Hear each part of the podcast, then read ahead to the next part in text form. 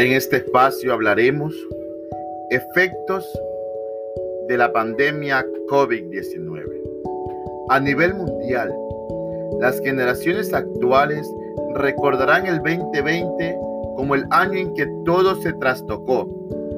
Ciudadanos confinados en sus casas, industrias a niveles mínimos de producción, hospitales colapsados, fronteras cerradas y en general un mundo en pausa por el capricho de un virus surgido casi de la noche a la mañana, obligando a todos a adaptarse a nuevas maneras de producir, de trabajar y de relacionarse, e incluso sometió a las a familias enteras a la convivencia de 24 horas, 7 días a la semana.